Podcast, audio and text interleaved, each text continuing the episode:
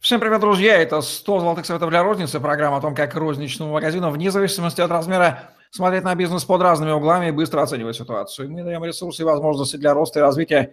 Смотрите, чтобы действовать конкретно для достижения результатов. Мы ведущие Евгений Романенко и Наталья Антонова. Наталья, здравствуйте. Здравствуйте, Евгений. Добрый день, коллеги. Продолжаем тему повышения среднего чека. В сей раз на сей раз советы в области его роста за счет продаж сопутствующих товаров. Это тоже отражается на самом деле. Как будет выглядеть главная рекомендация, Наталья, здесь? А, начнем с того, что а, для того, чтобы предлагать сопутствующий товар, а, нужно понимать, какой товар основной и какой товар сопутствующий. Да?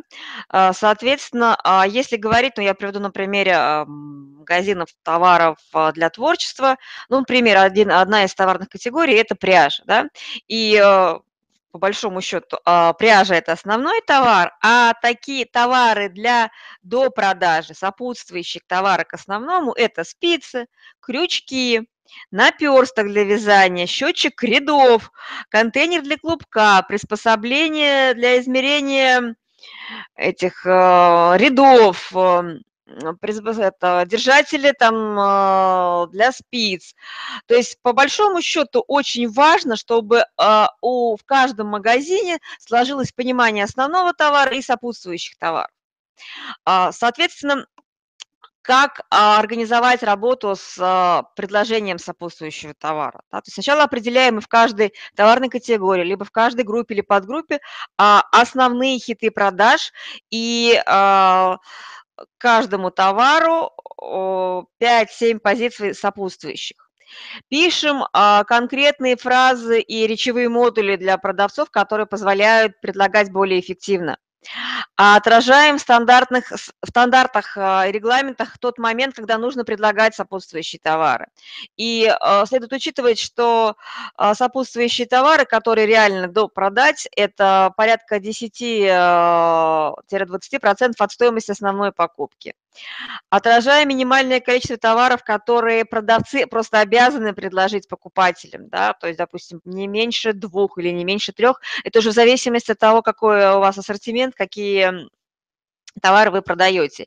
И фиксируем в стандартах конкретные приемы и фразы предложения сопутствующих товаров. А, сейчас я предлагаю поговорить именно о самих приемах и инструментах, которые, ну, именно какие фразы помогают а, а, продавцам увеличивать средний чек за счет работы с сопутствующим товаром, за счет предложения сопутствующих товаров. Самый простой прием, причем он используется и э, на ценниках, так называемых картонных продавцах, вместе с этим покупают. А, или это, это может быть фраза, да, то есть которую продавец-консультант э, говорит, или обычно в этих случаях еще требуется и перечисляется. А к этому товару хорошо, под, ну там товару, то есть это дальше называется товар, хорошо подходит. У нас, допустим, как раз есть удобные контейнеры, предназначенные для большого, для хранения большого количества бисера. Да. А, второй а, прием, когда а, продается выгода, то есть продавец аргументирует а, а, преимущество выгоды от а, дополнительного, ну, от покупки тех или иных товаров. А, что здесь важно? Правильная подача с этой выгоды. А, возьмите, чтобы, допустим, возьмите три лампочки, чтобы не возвращаться, они так часто перегорают. Или возьмите а, потому что, да, то есть это обоснование предложения. Мы уже говорили про приемы, которые работают на конверсию. А, который назывался «Ловушка ложного а, выбора». А, то есть мы предполагаем, э, предлагаем из предположения, что клиент уже согласен, и спрашиваем, вам сколько пробить, три или четыре, да? того или иного продукта.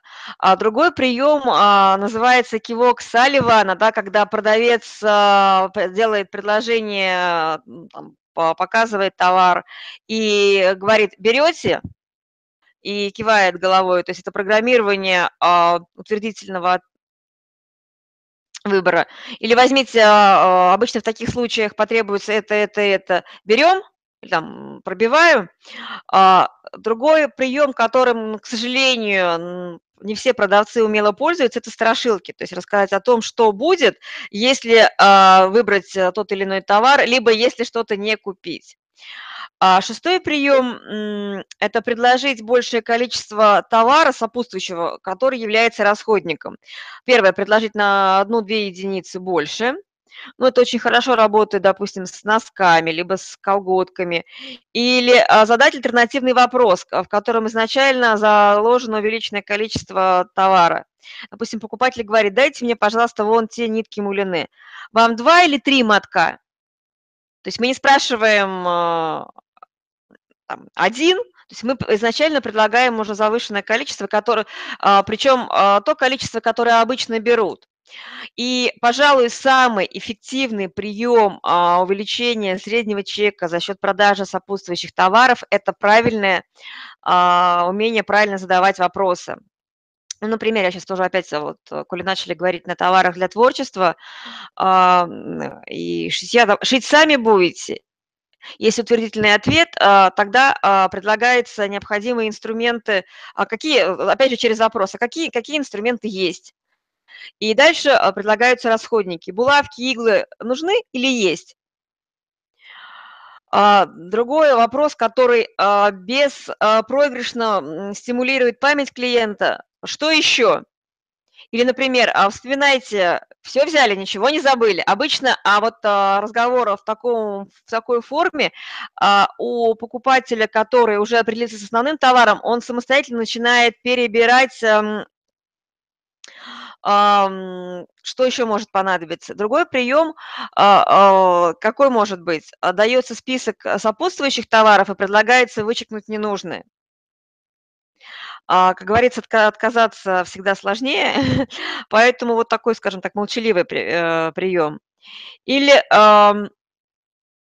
третий э, прием через, продаж через вопрос, допустим, например, наперсток возьмете, всегда пригодится, лишним не будет. То есть предлагается товар через возьмете и обосновывается, всегда пригодится, лишним не будет. Это обычно расходники так предлагаются.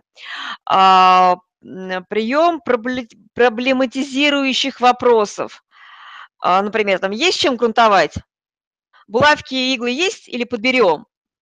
Вот здесь а очень важно в, а, понимать, как, какому товару, какой, а, какому основному товару, какой товар будет а, точно понадобиться. То есть это получается вопросы, которые программируют покупку. И а, понятно, что не всегда а, в 100% случаев покупатель и приобретет, э, скажет «да». Но такие вопросы и само предложение сопутствующего товара повышает вероятность увеличения среднего чека